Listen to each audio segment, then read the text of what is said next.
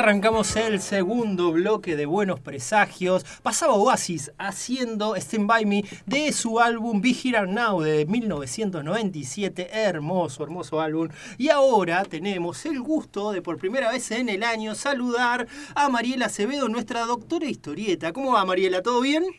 ¿Qué tal? ¿Cómo están por ahí? ¿Mucho frío? Y más o menos, hoy ha amanecido mm. bastante lluvioso, que es una cosa rara para acá, para la, zona. La lluvia no es algo que, veamos muy seguido. Mm. y un poco fresco. Estamos en unos 8 grados, pero bien, soportable, sin viento. Sin viento. Cuando no hay viento no pasa nada. Y además hace una hora y media salió el sol así deslumbrante, así que... Ay, qué belleza. ¿Y allá cómo estaba? Y acá mm, Buenos Aires nublado, frío, pero bueno, empezó el invierno ayer, así que tenemos que soportar tres meses duros, pero bien. Yo no, yo casi que cuando hagamos cualquiera de estos comentarios de tener que soportar cosas y qué sé yo, voy a estar pensando en lo que sucedió ayer. Sí, sí, tal cual. Lo decía, lo decía y estaba pensando en eso. lo decía y pensaba en eso, sí, tal cual. Eh, pero bueno, es lo que hay.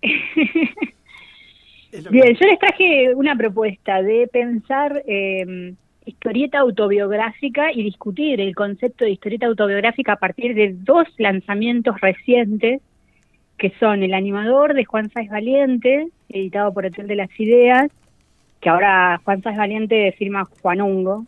Juan Hongo. Juan Hongo se llama, sí.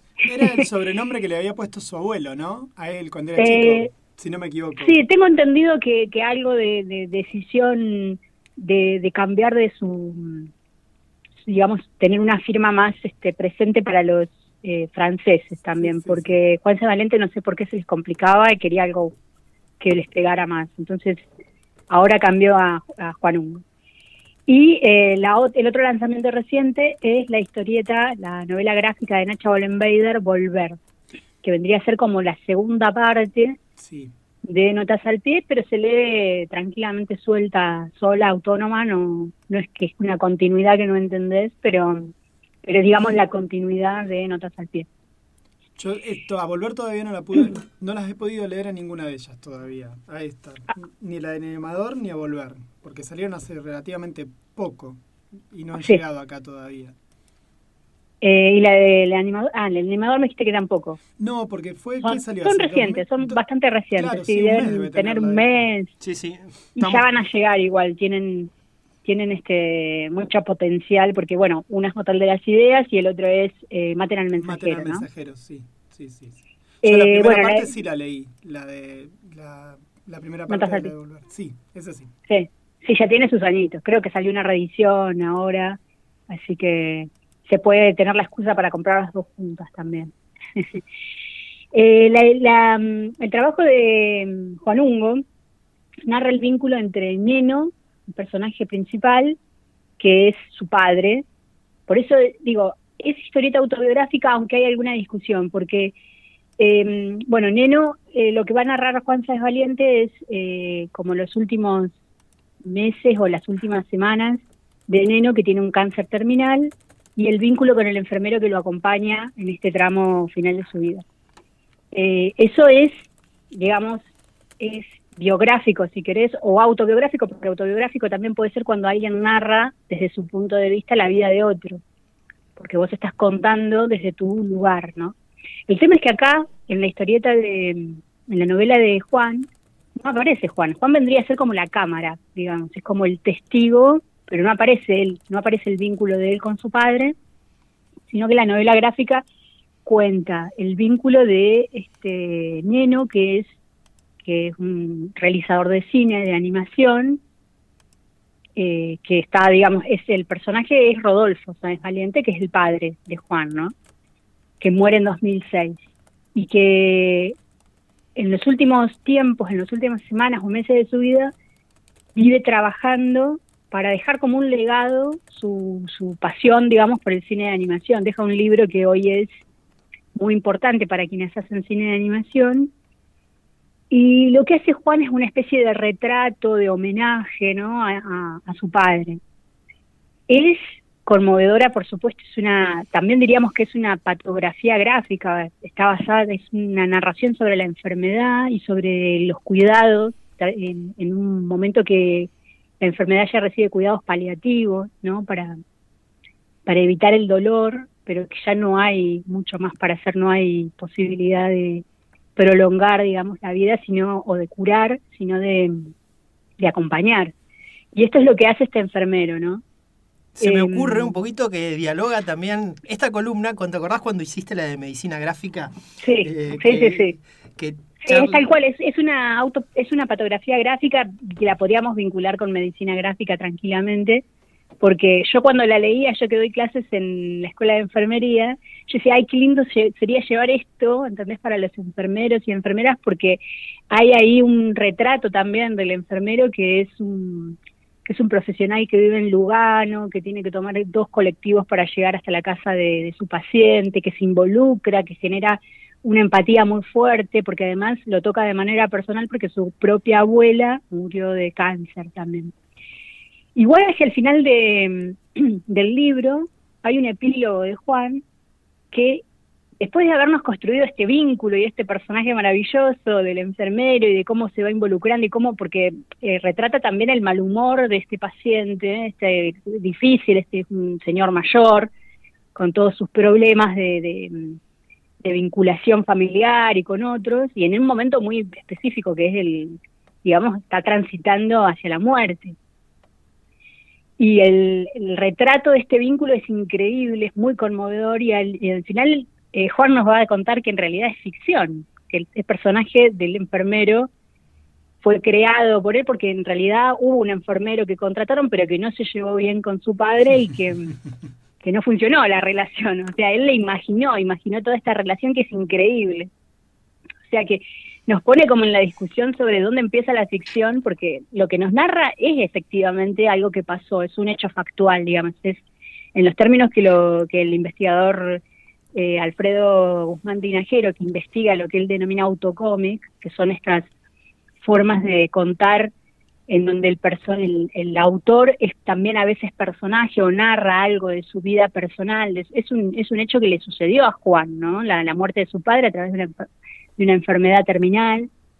Pero hay mucho de ficción, entonces los límites entre si esto es autoficción, es autobiográfico, es una ficción pura y dura, como que empiezan a, a, a, a mostrar, digamos, eh, que se, se, borran ¿no? los límites entre la ficción y la, y la autobiografía. Es la verdadera explicación de, ¿vieron cuando leemos eso que dice algo está, es una, no sé, una película, un libro o lo que sea que dice basado en hechos reales? Bueno, basado en hechos reales. Basado claro. en hechos reales no quiere decir que justamente sean tal cual como pasaron. No, claro, pero eh, sí, el, eh, reconocemos el, el, al padre, digamos, a Rodolfo, eh, y, y, y, mucho de lo que está ahí es este, todo lo que este personaje en su vida real hizo para, para colocar, digamos, el lenguaje de la, de la animación en un lugar muy importante, ¿no? Y hay cosas como, además tiene eso, de que es muy conmovedora y te está contando algo muy duro, pero tiene como muchos destellos de humor, ¿no? Que es este personaje mal llevado, que, eh, por ejemplo, el, el, enfermero en un momento le dice, hace dibujitos, y lo mira nada más, así en silencio, tipo, esa animación, ¿no? Esa, esa, esa no ese dolor de que te digan dibujitos cuando vos haces otra cosa, ¿no? Lo, lo tuyo es un lenguaje mayor, es un cine de animación y cómo te... que nos pasa también con la historieta, ¿no? Cuando nos dice, ah, los dibujitos. No, es historieta, es narrativa gráfica, es arte secuencial, bueno, algo así, ¿no? Sí, a vos que te gustan esas cosas y te sacan un ejemplo de, Mickey Mouse. Condorito, Condorito. Yo claro. leía Condorito cuando era chico, ¿no? Es eso, yeah. ¿no? Sí, sí claro. es como, viste, como que le bajan un poquito el precio y decís, oh, no, este es arte. Bueno, hay, hay mucho de eso que eh, tiene como destellos de humor y tiene cosas muy, muy, muy conmovedoras además, bueno, ¿no? Que es eso, el, el acompañar es un al... tipo muy gracioso, casi todas sus historietas tienen un componente ahí de, de, de, gracia o de humor, aun cuando cuenta algo medio sórdido, ¿no? Es sí. él, se ve que él es medio de mirar la cosa con humor.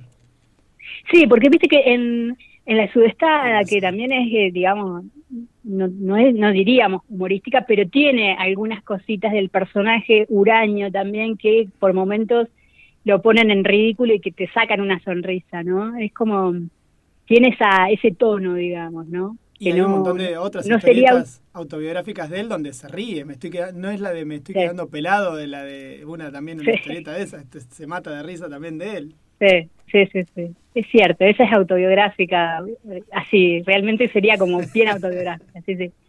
Bueno, en el caso de Nacha, volver es, decíamos, la continuidad o la segunda parte de Notas al Pie, donde Notas al Pie, recordemos, nos, nos contaba la relación con su esposa, ¿no? Con el vínculo con su esposa alemana y que viene en la Argentina y ella ahí hace una suerte de comparación entre los campos de concentración y los centros de, detención de detenidos desaparecidos acá en Argentina, en Córdoba específicamente, cuenta un poco la historia de su familia y hace una genealogía de ancestras, digamos, buscando también entenderse ella y su vínculo con su esposa.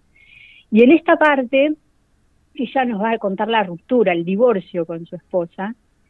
Eh, viene a narrar como estos tres años desde el divorcio, ¿no? Y empieza como en Alemania, eh, se traslada a Brasil, donde su esposa consigue un cargo y ella la sigue hasta Brasil y ahí se van a separar. Y en el medio nos cuenta, nos va contando, por ejemplo, parte de la cultura afro-brasileña, con los santitos y algunas y algunos retratos como muy costumbristas de los lugares donde ella va.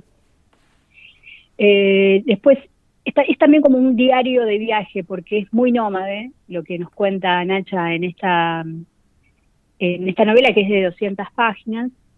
Y bueno, vuelve a, la Argentina, a Córdoba, y aprovecha muy sutilmente, porque es magistral lo que, como narra ella, hacer una crítica social y de la desigualdad, comparando, por ejemplo, situaciones eh, entre Europa y Argentina, pero no como Europa mejor, sino como rasgos de colonialismo rasgos de despojo en Sudamérica, ¿no? Ella como que hace todo el tiempo la mirada extrañada entre Europa y América Latina y va como retratando, ¿no? Muy sutilmente se, nota que es una crítica social, pero no es como panfletaria, ¿no? Es como que te deja a vos ir elaborando la crítica a partir de lo que vas viendo. Ella te muestra las postales con textos o con diálogos y, por ejemplo, hay un momento en el que viene un amigo de ella de Suiza y ella le hace como una suerte de guía turística, entonces van recorriendo paisajes del norte y en un momento este, ella le, dice em, que algo así, dice, este es un fragmento de la novela, así como ha cambiado el paisaje desde que trajeron la minería a cielo abierto, vienen a sacar oro y plata y cobre. Para eso también se necesita agua, mucha agua. Ya hay muchos ríos muertos, contaminados o secos. Hay una empresa suiza, le dice a su amigo suizo, ¿no? Lencor Internacional, que creo está operando aquí. Y es como que a, partir de esa historia, además de, ver el paisaje del norte, ¿no? Pues llegan hasta el desierto de Atacama, eh, muestra, por ejemplo, el tema de la explotación del litio, ¿no? Algo que hoy está como muy en boga por lo que pasó hace poquito, hace dos días en Jujuy, y toda la protesta que viene articulándose entre sectores trabajadores, docentes, pueblos originarios, que tiene que ver con esto, ¿no? Con estos paisajes del norte, la explotación y la falta de, digamos, de, justicia en términos de pensar también la ecología, la distribución de la riqueza, ¿no? Digo, el, el libro tiene un montón de aristas, por ejemplo, en un momento hay un diálogo de ella con su abuela que le dice que es una de sus abuelas, ¿no? Que es peronista y que su abuelo era radical, ¿no? Y como que eh, son también destellos de humor en los, en los diálogos, donde también te permite pensar en la historia, en las grietas que hubo, y, lo va tejiendo de una manera muy, muy eh, hermosa, digamos, ¿no? Muy sutil, no hay, no hay saltos narrativos forzados, ¿no? Donde ella puede ir como contando el paisaje cotidiano en vínculo con la historia, con el presente y con el pasado. Es muy hermoso el trabajo que hace. Em, Pucha, ahora tengo ganas de leerlo. sí, sí, sí. No, pero además porque dialoga con muchas cosas que vienen pasando también en la provincia desde hace muchos años. Sí, lo venía pensando. Yo, viste, hoy me metí en la página de la radio Sudaca para poner la radio y veía todos los, los las cosas que están como en, en boga, digamos, ahí también, ¿no? Sobre la explotación a cielo abierto de las minas en el sur, todo eso, y que también está pasando en el norte y que el libro tiene un montón que ver con eso, ¿no? Que vos decís, bueno, ¿cómo puedo pensar esto eh, eh, para, no sé, para abrir una discusión? Bueno, una novela gráfica como la de Nacha es increíble lo que hace, porque te trae Europa, te trae la historia, te trae el presente, las discusiones actuales, te trae la diversidad sexual también, porque ella no deja de, narrar, digamos, una historia de desamor, de su divorcio con su esposa, ¿no? Es como, tiene de todo, digamos, ¿no? Como para pensar un montón de cuestiones. Así que yo recomendaría los dos libros, eh, este, ya dijimos, es de Maten al Mensajero, eh, y también abre esta discusión que decíamos, ¿no? Sobre la historieta autobiográfica. También hay cuestiones que vos decís, bueno, por ejemplo, en el momento de representar el dolor, la soledad, la tristeza, hay unas metáforas increíbles de, de, pájaros que como que se le paran sobre el corazón. Tiene como mucha de ficción también, ¿no? No es solamente narrar en términos realistas. Entonces ahí también se desdibujan como los límites entre la ficción, la autoficción, lo autobiográfico. Pero viste que en realidad cuando uno cuenta algo de sí mismo, hay cosas de ficción, ¿no? Digamos, es muy de, Yo de psicología sé yo creo que, pasé el primer año de cuando te hablas, cuando te narras a vos mismo, creas una ficción. O sea, te contás desde un lugar donde... No, no porque o sea, no porque mientas, sino porque siempre inventamos para, para contarnos, bien o mal, es nuestra versión de lo que de lo que decimos, ¿no? Entonces es, es ficción, o sea, es una larga discusión sobre, sobre la ficción, eh, que, pero en general la discusión dice que sí, todo texto autobiográfico tiene una dimensión ficcional, ¿no? Pero eh, acá está como, como, bueno, pensando los límites. Acá, bueno, esta parte es inventada, no sé para qué, ¿no? estar tratando de distinguir cuál es la parte ficcional de la no ficcional, pero mm, pero abre discusiones interesantes para pensar en términos de las voces, las miradas, quienes cuentan la historia. Por ejemplo, hay una colega chilena, Subnem, que se dedica mucho a hacer eh, historieta autobiográfica. Ella es fancinera, digamos, es defensora de la trinchera de la autogestión. y tiene una, una, Muriel de, Chile. Sí, sí, sí, sí. Es, es la, una de las organizadoras del Comiqueras, que es el Festival de Autoras de Historieta de allá, es historieta independiente a full, y ella dice, la autobiografía es eh, la voz de los pobres, tenemos que ser autobiográficas porque es nuestra manera de narrar el mundo, ¿no? Y es muy interesante eso, porque generalmente decimos, bueno, las, la historia la cuentan los vencedores, pero cuando hacemos autobiografía, no solamente estamos contando nuestra vida personal, sino que estamos eh, contando cómo vemos el mundo, ¿no? Cómo narramos desde nuestro lugarcito lo que está pasando, las luchas, por ejemplo, por, por la extracción de litio, ¿no? Lo que sucede cuando, cuando alguien muere en un sistema en el que los vínculos están a veces este, eh, privatizados, ¿no? Como hay un montón de cuestiones sociales que se filtran en lo que contamos desde, desde nuestro lugar autobiográfico. Y eso también es interesante para leer en, en estos libros. Pensaba que me estabas tratando de hacer memoria qué eh, biografías o autobiografías había estado leyendo o que habíamos estado charlando por acá y pensaba en el golpe de la cucaracha, ¿no? Que ahí también tenés un relato totalmente como lindante en lo, en lo onírico, bueno, es súper cruda, pero esa es otra también, una historieta autobiográfica. La de Gato sí, la de Gato Fernández, ¿no? Y que, que sale por eh, Historieteca. Yo me acordaba... Eh, y que además utiliza... Ah, ¿Cómo? perdón, perdón. no, que yo digo, me acordaba también de otra que mm, eh, de Hotel de las Ideas que leímos el año pasado, que dialoga mucho también con esta idea de, de, mm, de remover la figura del padre, de poner que es la casa. Ah, La casa. sí, yo te iba a decir llamarada también. Llamarada también hay algo de mm, Jorge González, que narra también la genealogía desde el lugar de los padres, ¿no? Y que también es autobiográfico y llega hasta su propia paternidad. También hay, hay algo autobiográfico y pensado desde como las coordenadas de las masculinidades, diríamos, ¿no? Es muy interesante también eso, porque habla sobre fútbol, pero casi no habla de fútbol, habla de, de cómo son sus padres, su abuelo. Claro, que sí, que, ah, puede resultar un engaño para por la tapa para quien la compre.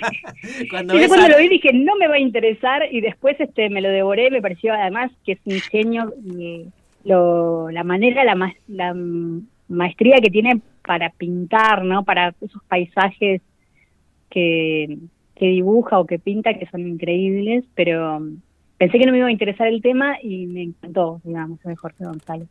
Eh, sí, hay, hay cosas interesantes. La historieta me parece que tiene una cuestión con lo autobiográfico muy fuerte, por lo menos en la historieta nacional, ¿no? Yo pensaba eso, ¿no? Que últimamente hay un montón, ¿no? Uno agarra un montón de historietas y casi todas tienen un dejo de, de, reflexión, de autorreflexión, de ese ¿Tendrá algo que ver con que somos, así, estadísticamente el país más psicoanalizado? Tal vez. Tengo idea. es buena esa, es buena. Pero sí, eh, bueno, y, no, creo que habías contado una tercera, o estoy o, me, o conté mal cuando las nombraste. No, no, dijo estas dos. Dijo estas dos. No, no, yo dije estas dos. Pero tengo después quedó abierto a que, a que lo pensemos. no, pero tengo una pastillita que es, bueno, no sé, como saben, eh, tengo información de primera mano de Hotel de las Ideas porque mi compañero, eh, mi roommate, es editor en Hotel. Entonces, este, tengo lo que viene de Hotel porque yo estaba, viene algo que yo estoy esperando mucho, varias cosas, pero una que es la novela As, Us se escribe, ¿no? As, que es de, de una española que narra la, digamos, es una, narra la, la, pareja de chicas, de chicas tortas cis y trans. La que narra es cis, pero su compañera es, es eh, ha sido su novio y transiciona a una identidad femenina, una chica trans y ella narra esa transición, ¿no? Esas dificultades, esas cosas, y está muy, muy interesante. Yo leí la novela, digamos, española, la edición, española, y en breve está saliendo acá esta edición por Hotel de las Ideas, que no solamente la estoy esperando porque es un tema que a mí me, me interpela, me, me convoca, sino también porque mm, eh, el otro día charlando con vos decíamos, bueno, pensemos algunas de las novelas por el tema del orgullo, ¿no? Del mes del orgullo. y bueno, Ash no, no está saliendo este mes, pero se viene esta novela que es muy importante. Y otra cosa que viene es el Dora Integral 1. Ah, mira vos.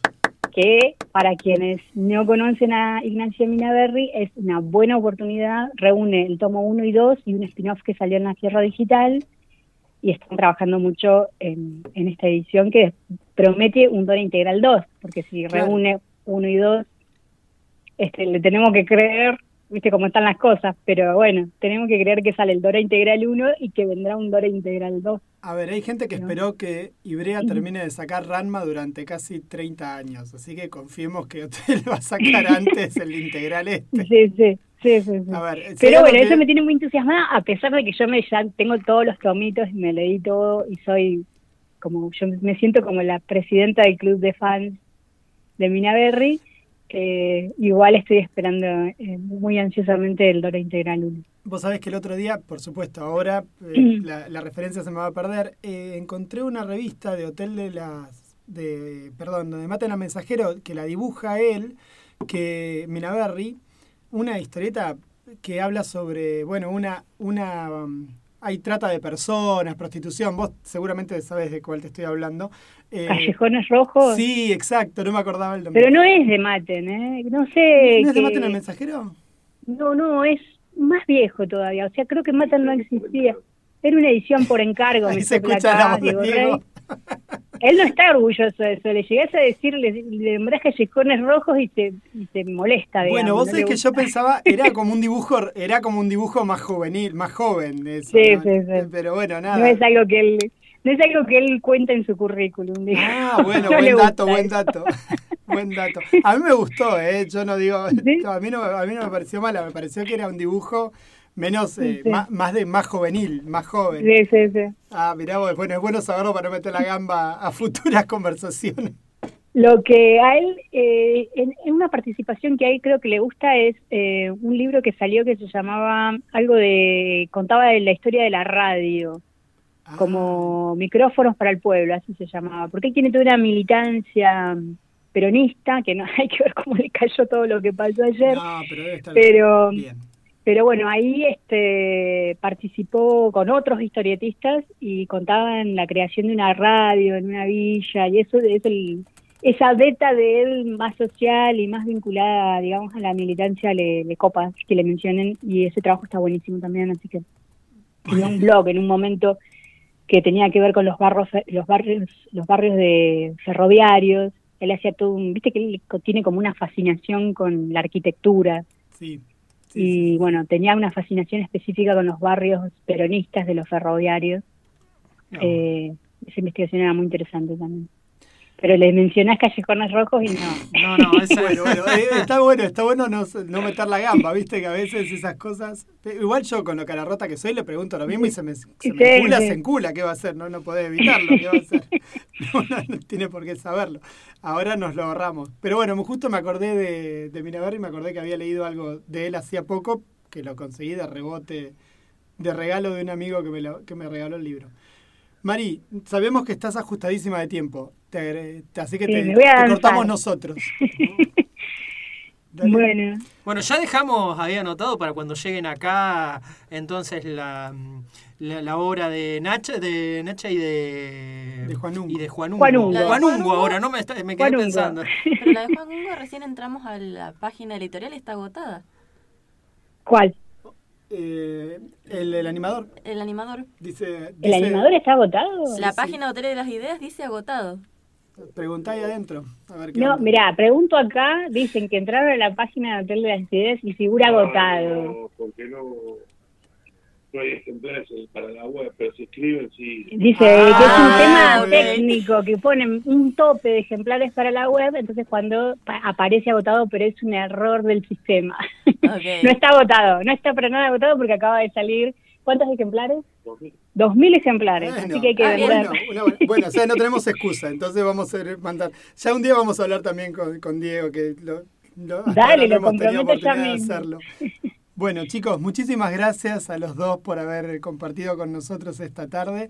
Y Mari, bueno, ya vamos quedando para la próxima. Dale. Dale, yo voy pensando qué les puedo comentar sobre historieta y, y vamos viendo y, y ahí coordinamos. Otra cosa, la semana que viene va a estar charlando acá con nosotros una compañera, Paz Escobar, que es, bueno, historiadora, y vamos a estar eh, charlando sobre la película de Masterson y la creación de la de Wonder Woman.